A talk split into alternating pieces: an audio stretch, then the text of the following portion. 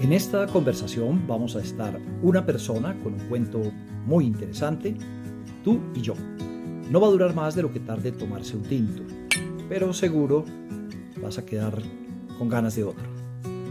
Hablemos entre tinto.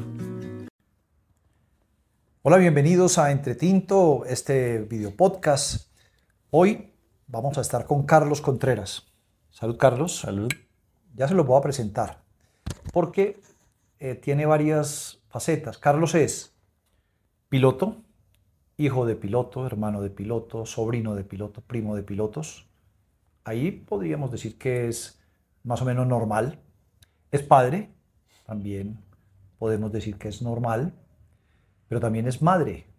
Ahí ya la cosa se va poniendo un poquito especial. ¿Por qué? ¿Cómo es esta historia de ser papá y mamá, Carlos? Eh, bueno, yo tuve a mi hija a los 18, bueno, conocí una niña y a los 18 años, a los 19 años me enteré que, que tenía una niña, la conocí de 15 días. Para esa época yo estaba eh, intentando pues, ser alguien, digamos, en el, en el mundo del fútbol. Eh, estaba haciendo unas pruebas en varios equipos y estaba en Uruguay. Y ya cuando me enteré que tenía pues una niña, las cosas cambiaron un poco, el fútbol no estaba yendo muy bien. Y, y, fueron tres días en los que la cabeza se me estaba haciendo pues rollo porque no sabía qué hacer. Y mm, a los cuatro meses más o menos la mamá llamó y dijo, Carlos, la, la niña queda en tal lado. Y dijo, yo me tengo que ir. Mm, no sé qué razones tuvo ella pues para hacer eh, eso. El hecho es que yo decidí apartarme del fútbol y ahí ya me dediqué a hacer aviación. El afán mío era tanto que la, la carrera la hice en seis meses. Estudié en los Estados Unidos. Y pues gracias a Dios siempre tenía el apoyo de, de mi familia, mi papá, de todos. Pero voy a adelantarme un poquito porque Carlos también es costurero, tejedor, fotógrafo, acaba de hacer un curso para DJ, es eh, motociclista, le gustan los carros antiguos y mejor dicho, podríamos echarnos un vuelo de aquí a Madrid oyéndole las historias de todas las actividades que hace. Antes de volver a ese papel de papá, mamá, vamos un poquito más atrás. ¿Por qué tanto, tanto aviador en la familia? Somos mi papá, mi hermano y yo somos pilotos en la misma empresa. Mi tío, otro tío y mi primo son pilotos de la misma empresa, pero pasajeros. Bueno, porque la particularidad es que el papá, el hermano y Carlos son pilotos de carga. Sí. ¿Cómo es la vida de un piloto de carga? Hay mucha... Es una vida muy solitaria, son vuelos muy solitarios, largos. No, son vuelos largos, trasnochados generalmente. Nosotros volamos mucho de noche. ¿Y en la, en, en la cabina, en el espacio, dentro del avión? No, el ambiente, el ambiente de nosotros es muy chévere. Somos, generalmente somos como 108 pilotos más o menos, entonces nos conocemos todos. El ambiente es muy amigable. Y hay ocasiones, por ejemplo, ya llevamos cuatro veces que volamos mi papá, mi hermano y yo, los tres solos en la cabina. O sea, el sueño de mi papá ha cumplido. Nosotros no tenemos auxiliares de vuelo, pasajeros nosotros mismos nos hacemos la comida, vamos atrás y preparamos en la cocinita que tenemos costillas, carne, pitas, arepas, pollo. Lo que uno quiera hacer lo podemos hacer. Eh, aquí somos, pues yo no soy muy fanático, pero hay mucha gente, diría que el 90% de los pilotos de carga son cafeteros, cafeteros, pero más que todo nos servimos nosotros mismos. Hay toda una vida ahí, pues Sí, incluso hay vuelos que duramos 17 horas sin bajarnos del avión. O sea, hacemos escalas, pero son 17 horas que estamos dentro de un avión. Entonces nos turnamos, tenemos un cuarto con un camarote, donde dos pilotos vuelan y los otros dos descansan. Pues cobejitas, como si fuera una cama, y uno tiene, aprende uno en este trabajo a descansar de día, a trabajar de noche o a mentalizarse que si tengo que volar por la noche, me toca dormirme ya, son las 2 de la tarde, me toca acostarme a dormir ya. ¿Y a usted no le hace falta volar con pasajeros, con auxiliares de vuelo? Yo volé cuatro años en Copa. Aquí ya llevo ocho en el avión carguero y realmente no, no me hace mucha falta el tema de volar con pasajeros. Hay más, em, no sé cómo decirlo, más rollo con los pasajeros.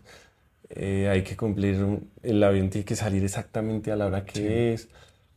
En la carga es un poco más, eh, más laxo esos, esos horarios, pero es más tranquilo. Sí, no le perturba saber que detrás de usted no va nadie. Sí, generalmente van carros, caballos, flores. Volvamos a, ese papel entonces de, papá, mamá. ¿Cómo ha sido la crianza de, esta chica de 15 años? Eh, bueno, pues al principio vivíamos mi papá, mi hermano y yo.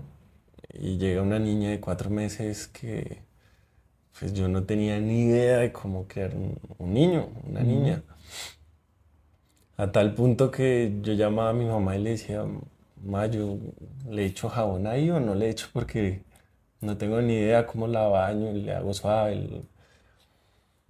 Y eh, con el tiempo, como a los, cuando Sofía tenía como 9, 10 meses, llegó la que hoy actualmente, actualmente es la esposa de mi papá, que ha sido como si hubiera llegado un ángel a nuestra vida porque ella pues adoptó a Sofía y finalmente es como su, su figura materna para ella, o sea, su figura femenina, su figura materna. De hecho, ella le dice mamá y para ella es su mamá. Entonces hay cosas que, pues, que yo no le puedo enseñar, que ella sí. ¿La mamá ha estado presente en algún momento? No, la mamá se fue a los cuatro meses y pues no, yo no he vuelto a saber de ella. La visité un par de veces, como al año y medio o algo así, pero ella un día me dijo, yo sé que la niña va a estar bien con usted. ¿Y cómo va la adolescencia de Sofía? Eh, eso todo tiene sus... Ahorita ya está con novio, pero pues igual hay que, mm, que hablarles. Yo no le puedo prohibir que no tenga, o porque me lo va a hacer a escondidas. Mm, trato más bien de que que haya como un canal de confianza entre los dos, que me cuente más las cosas. Obviamente hay muchas cosas que no me va a contar a mí y a Marta, sí, a, la, a, su mamá. Sí. De ese proceso de crianza de Sofía, ¿qué, ¿qué, le costó más trabajo? Bueno, siempre soñé con un niño y pues para patañar, jugar fútbol y todo eso. Dios quiso que me tocara una niña me volví un bobo con ella, pero digamos que las cosas más duras que me tocó aprender es esa parte femenina de ellas, aprender a, a combinarle la ropa. Eh, llegó un punto donde ella me decía, pa, peina. Yo decía, ¿cómo te va a peinar si, o sea, yo le pasaba el cepillo y ya. Entre eso me di cuenta que para qué servía, por ejemplo, el acondicionador le hacía con el cepillo duro hasta que eso soltara, en cambio con el acondicionador desenredaba el pelo fácil. Aprendí por YouTube a hacer eh, trenzas, colas, moñas. Me dejaba maquillar de ella. Entonces, por ejemplo, en los centros comerciales o en los bancos y me miraban como, cuando Sofía me decía, pásame una cola, y yo le hacía una cola en un momentico, la gente se quedaba mirando como extrañada de que uno hiciera eso.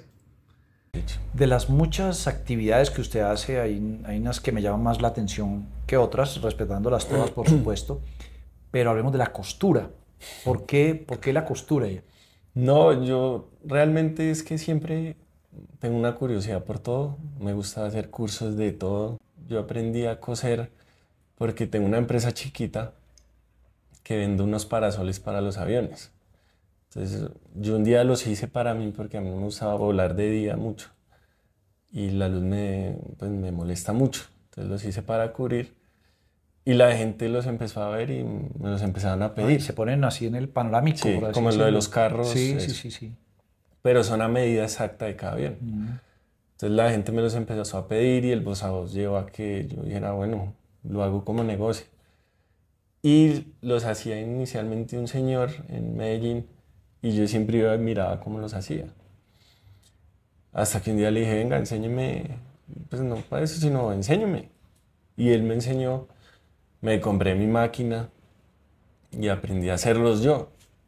Después, por allá en un pueblo en Villao, pasé por una tiendita que venden, no sé, costuras y forros de sillas. Y, y generalmente todo lo que aprendo lo aprendo así. O sea, le digo a la persona, oiga, enséñeme. Y entonces la señora me dijo, pues sí se extrañó como, que yo sí, enséñeme. Entonces compré mis agujas Mm. Y al otro día fui allá y aprendí a, a coser crochet y Ah, macramé. bueno, ente- y también entonces teje. Sí, y, y aprendí eso. Entonces, por ejemplo, éramos en la mesa ocho viejitas y yo.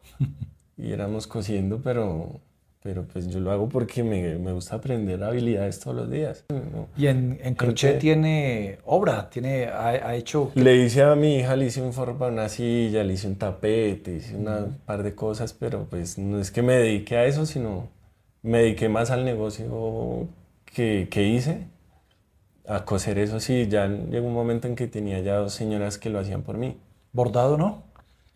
No, no, no. Bueno, por ahí le tengo, por ahí le tengo un costurero en el que les, le encantaría a las integrantes conocerlo. Ok. Ahora también eh, eh, quiere incursionar en el mundo de la música, de la mezcla de música, de, de ser DJ. Sí, me gusta. eh, pues tengo los equipos. Generalmente eso empezó porque mi novia quería ser DJ. Entonces compramos los equipos para que ella aprendiera. Y ella empezó a aprender, hizo el curso. Y yo veía los equipos y yo decía, no, yo también quiero aprender. Entonces también cogí al profesor y le dije, venga, enséñeme. Lo otro que sí me da un poquito de, de susto es que, bueno, además de volar, le gustan algunas cosas de riesgo, como el, el parapente y el motociclismo. Sí, ¿No es como de- demasiado riesgo? Uno para ser papá, mamá y, y pilotos. Sí, no, o sea, yo, yo pienso que uno tiene que hacer en la vida lo que le guste. Y a mí las motos, pues uno me encantan. Y el parapente ya llevo tres años, ya casi tres años, y es algo que descubrí que me tiene loco, loco. Yo creo que eso es como una, no sé qué se siente con las drogas, pero creo que es algo parecido. Más reposadito entonces los carros antiguos, ¿no? Que van más Sí, despacio y ese, todo. el carro que tengo lo tengo desde los 12 años. Era mi abuelo y él, pues, él, él era de gabardina y sombrero y todo eso. Yo empecé a trabajar, a ahorrar plata hasta que lo pude restaurar. Y el sueño mío siempre había sido desfilar en la Feria de las Flores. Y voy sagrado todos los años. Pues capitán, muchos éxitos en todas esas actividades, o en algunas de ellas, porque tiene bastantes.